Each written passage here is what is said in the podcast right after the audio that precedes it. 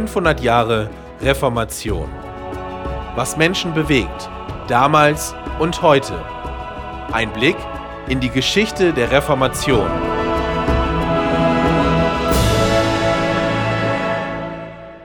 Martin Luther und die Kirche. Ein Blick in die Geschehnisse der Reformation vor 500 Jahren. Mein Name ist Christian Vogel. Schön, dass Sie dabei sind. Der deutsche Reformator Martin Luther lebte von 1483 bis 1546. Sein Name ist praktisch auf der ganzen Welt bekannt. Sein Leben und Handeln hatte sehr große Auswirkungen, besonders auf religiösem Gebiet, aber auch in kultureller, politischer und wirtschaftlicher Hinsicht. Mit dem Anschlag seiner 95 Thesen an der Tür der Schlosskirche in Wittenberg löst er eine unaufhaltsame Bewegung aus. Luther wollte weder die Kirche spalten noch eine neue Kirche gründen. Er wollte sie einfach reformieren. Damals gab es in der Kirche viele von Menschen gemachte Ordnungen und Lehren. Bischöfe und Päpste hatten einen sehr großen Einfluss. Oft gab es Widersprüche zur Bibel und das Leben der Geistlichen war meistens ganz anders als in der Heiligen Schrift beschrieben. Alle Menschen können irren, aber Gott ist unfehlbar. Er hat oberste Autorität. Deshalb sollte in der Kirche alles, was mit Gottes Wort in Einklang steht, reformiert werden. Davon war Martin Luther überzeugt. Es war ja auch so, dass damals viele Menschen mehr Hilfe und Rettung bei den Heiligen und Maria suchten, statt bei Jesus Christus. In den Kirchen drängten sich die Leute vor den Altären und baten die Heiligen um Hilfe. Alle Menschen, auch die Heiligen, sind jedoch nach der Bibel Sünder und können uns deshalb nicht retten. Sie brauchen selbst Hilfe und Erlösung. Allein Christus kann uns helfen, weil er uns von unserer Schuld vor Gott befreit hat, indem er sich in seiner großen Liebe am Kreuz dafür hingegeben hat. Jesus sagt, Niemand kommt zum Vater außer durch mich. So steht es im Johannesevangelium. Und dieses großartige Geschenk Gottes kann nur durch Glauben wirksam werden.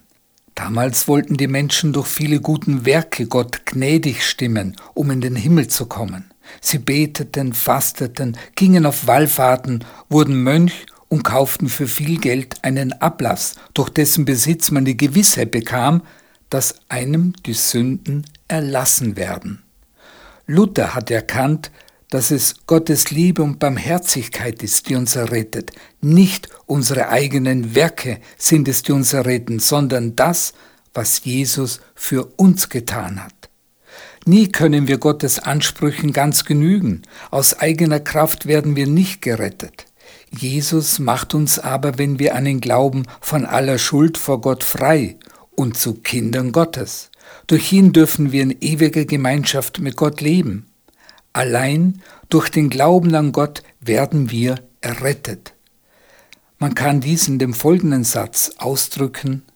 Gute Werke tun wir nicht, um gerettet zu werden, sondern aus Freude und Dankbarkeit über Gottes Rettung tun wir Gutes und natürlich auch, weil Gottes Liebe in unser Herz eingedrungen ist. Martin Luther wollte die eine Kirche wiederherstellen, als eine Kirche, die nach dem Vorbild der Apostel lebt, so wie wir das in der Bibel finden.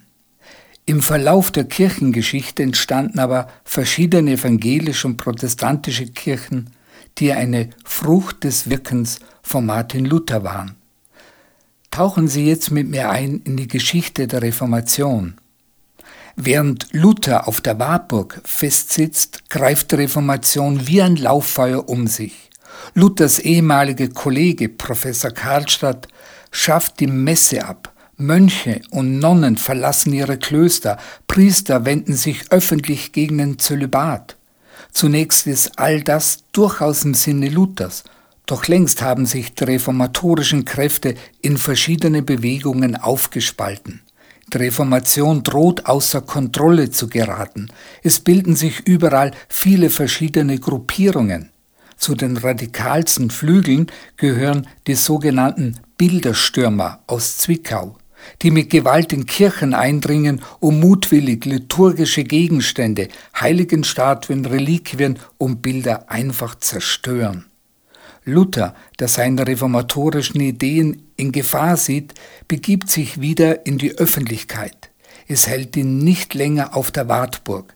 Er kehrt endgültig als Theologe Martin Luther zurück und predigt erfolgreich gegen das zerstörerische Werk der Bilderstürmer. Die Reform war eigentlich auf die Missstände der Kirche bezogen, aber dabei bleibt es nicht. Es kommt zu großen sozialen Unruhen und im Jahr 1524 kommt es in Deutschland zu Bauernaufständen. Die unter Fronarbeit und Leibeigenschaft leidende bäuerliche Bevölkerung erkennt in Luthers Bewegung die Chance, sich von den Übergriffen der Adeligen zu befreien. Anfangs stellt sich Luther noch auf die Seite der Bauern und appelliert an die Adeligen, ihrer Verantwortung als christliche Obrigkeit nachzukommen und die Bauern nicht länger der Unterdrückung, Willkür und Rechtlosigkeit auszusetzen. Doch die Verhandlungen, in denen die Bauern mit durchaus fairen Forderungen auftreten, scheitern am Widerstand des Adels, der auf seine angestammten Privilegien auf keinen Fall verzichten will. Als den Bauern bewusst wird, dass die Adeligen nichts ändern wollen, kommt es in weiten Teilen Süddeutschlands und in der Schweiz zu gewaltsamen Übergriffen. Burgen werden erobert und angezündet, Adelige werden vertrieben oder getötet, Klöster werden gewaltsam aufgelöst. Luther, angewidert von den bürgerkriegsähnlichen Zuständen, die Deutschland in ein Schlachtfeld zu verwandeln drohen, schlägt sich auf die Seite des Adels. In seiner Schrift Wider die räuberischen und mörderischen Rotten der Bauern verlangt er die gewaltsame Niederschlagung der marodierenden Bauern. Aber bald schon erliegen die schlecht gerüsteten Bauerngruppen den kampferprobten Söldnertruppen der Fürsten. Luthers Sache erlitt dadurch in der einfachen und armen Bevölkerung einen sehr großen Imageschaden. Luther wollte keineswegs eine Spaltung der Kirche erwirken oder einen Bauernaufstand anzetteln. Allerdings war Luther auch ein unnachgiebiger Kämpfer. Bayern etwa verbot den Druck von Luthers Schriften und die freie Predigt der Lutheraner. Luther mahnte daher die Menschen, Bayern zu verlassen, wenn sie seine Ideen dort nicht zum Zuge kommen lassen. Als sich abzeichnete, dass sich die Reform politisch nicht durchsetzen ließ, bediente Luther sich der Fürsten. Er hielt diese an, die Reformation mit allen Mitteln voranzutreiben. Die Idee, der grundlegenden Erneuerung der Kirche wurde schnell zum Spielball politischer Interessen. Da Luther aufgrund des Widerstands von Kaiser und katholischer Kirche sowie der erklärten Gegnerschaft einiger Fürsten nicht an eine einheitliche Reichskirche denken konnte, gründete er auf den Schultern einzelner Fürsten die sogenannten Landeskirchen. Ihnen standen die Fürsten selbst fortan als Bischöfe vor. Daraufhin konnte der Landesherr das der römisch-katholischen Kirche gehörende Kirchengut nach Gutdünken einziehen. Luther nahm daher letztlich in Kauf, dass es in Deutschland zu zwei nebeneinander existierenden Kirchen kam. Luther gibt dann sein Mönchsein auf, heiratet eine ehemalige Nonne, gründet eine Familie und bekommt sechs Kinder. Bis zu seinem Tode wird er für die reformatorischen Ideen einstehen. Doch auch nach seinem Tod 1546 wird die Realität der zwei einander bekämpfenden Konfessionen die Geschicke des Deutschen Reiches bestimmen. Jahrzehntelang werden Kaiser, Päpste, katholische Fürsten und Reichsstädte versuchen, die Rechte der reformierten Landesherren zu beschneiden und reformatorischen Kräfte zurückzudrängen. Erst der Augsburger Religionsfriede von 1555 sichert den Reichsständen, also den Städten und Landesfürsten, echte Religionsfreiheit zu. Die jeweiligen Untertanen hatten sich allerdings dem verbindlichen Credo, dem Glaubensbekenntnis ihrer Oberen anzuschließen, nach dem Motto, wer regiert, bestimmt auch den Glauben. Andernfalls hatte man auszuwandern. Doch dieser Friede war nur unsicher. Ein halbes Jahrhundert später brach der verheerendste Religionskrieg der Geschichte mit aller Macht über das Deutsche Reich herein, der Dreißigjährige Krieg. Das wesentliche Erbgut der Reformation ist bis heute geblieben, und das sind die sogenannten fünf Solas, die fünf wesentlichen Glaubensgrundsätze nämlich als Reaktion auf die Behauptung der römisch-katholischen Kirche, die einzig wahre apostolische Kirche zu sein und als solche die einzig gültige Autorität zu besitzen, haben die Reformatoren des 16. Jahrhunderts ihre theologischen Prinzipien in fünf Grundsätzen zusammengefasst. Allein der Glaube, allein die Schrift, allein Christus, allein die Gnade – und fünftens, Gott allein gebührt die Ehre. Das sind die fünf Grundprinzipien der Reformation. Martin Luther sagte davon, es ist der Glaubensartikel, mit dem die Kirche steht oder fällt. Auf diesem Artikel ruht die ganze Rechtfertigungslehre. Die römisch-katholische Kirche betonte ausdrücklich, dass Glaube allein nicht ausreicht, um gerettet zu werden. Dazu seien auch gute Werke nötig. Dagegen argumentierten die Reformatoren, dass gute Werke niemals zu unserem Heil beitragen können, weil das Gesetz Gottes von dem Sünder eine absolute Vollkommenheit verlangt.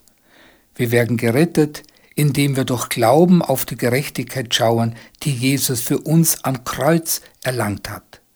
Dieser Glaube ist auch kein toter Glaube, sondern ein durch den Heiligen Geist bewirkter Glaube, der anschließend gute Werke als Früchte hervorbringt. Die römisch-katholische Kirche lehrte damals und auch heute, dass der Mensch trotz seiner Schwachheit bei seiner Erlösung mitwirken kann. Gott schenkt ihm seine Gnade, die sogenannte zuvorkommende Gnade, und der Mensch antwortet mit Glauben. Die Reformatoren verwarfen diese Idee und betonten, dass die Erlösung ein reines Geschenk Gottes sei. Der Mensch ist geistlich tot und er muss deshalb wiedergeboren werden. Sein Verstand, sein Herz und sein Wille müssen komplett erneuert werden, bevor er sich entscheiden kann. So wie es im Neuen Testament im Brief an die Epheser im Kapitel 2 heißt, aber Gott, der reich ist an Barmherzigkeit, hat in seiner großen Liebe, mit der er uns geliebt hat, auch uns, die wir tot waren in den Sünden, mit Christus lebendig gemacht. Aus Gnade seid ihr selig geworden durch Glauben und das nicht aus euch. Gottes Gabe ist es, nicht aus Werken, damit sich nicht jemand rühme, denn wir sind sein Werk, geschaffen in Christus Jesus zu guten Werken, die Gott zuvor bereitet hat, dass wir darin wandeln sollen. Also das ist mein Text aus dem zweiten Epheserbrief. Es war die Lehre der römisch-katholischen Kirche, dass der Mensch nicht nur Christus, sondern auch andere Mittler braucht, um Gottes Gnade zu empfangen. Das sind die Jungfrau Maria und die Heiligen, die für ihn durch ihre Gebete ein gutes Wort bei Gott einlegen können. Für die Reformatoren gilt nur das, was Jesus Christus am Kreuz vollzogen hat. Es reicht vollkommen, um die Fülle der Gnade Gottes zu empfangen. Luther betont, Jesus Christus ist allein das Lamm Gottes, das der Welt Sünde trägt. Und Calvin bekennt, unser ganzes Heil, alles, was dazugehört, ist allein in Christus beschlossen. Das bedeutet für uns, Gott ist eindeutig allein in Christus zu finden. In ihm kann man Gott sozusagen ins Herz sehen. Er ist der Spiegel des väterlichen Herzens. In Jesus Christus wird die Beziehung zwischen Gott und Mensch neu aufgebaut und gestaltet. Ich hoffe, Sie können auch erkennen, dass wir es mit einem Gott zu tun haben, der uns Menschen liebt wie eben ein Vater seine Kinder liebt. Ich wünsche Ihnen alles Gute und sage Tschüss und auf Wiederhören. Bis zum nächsten Mal.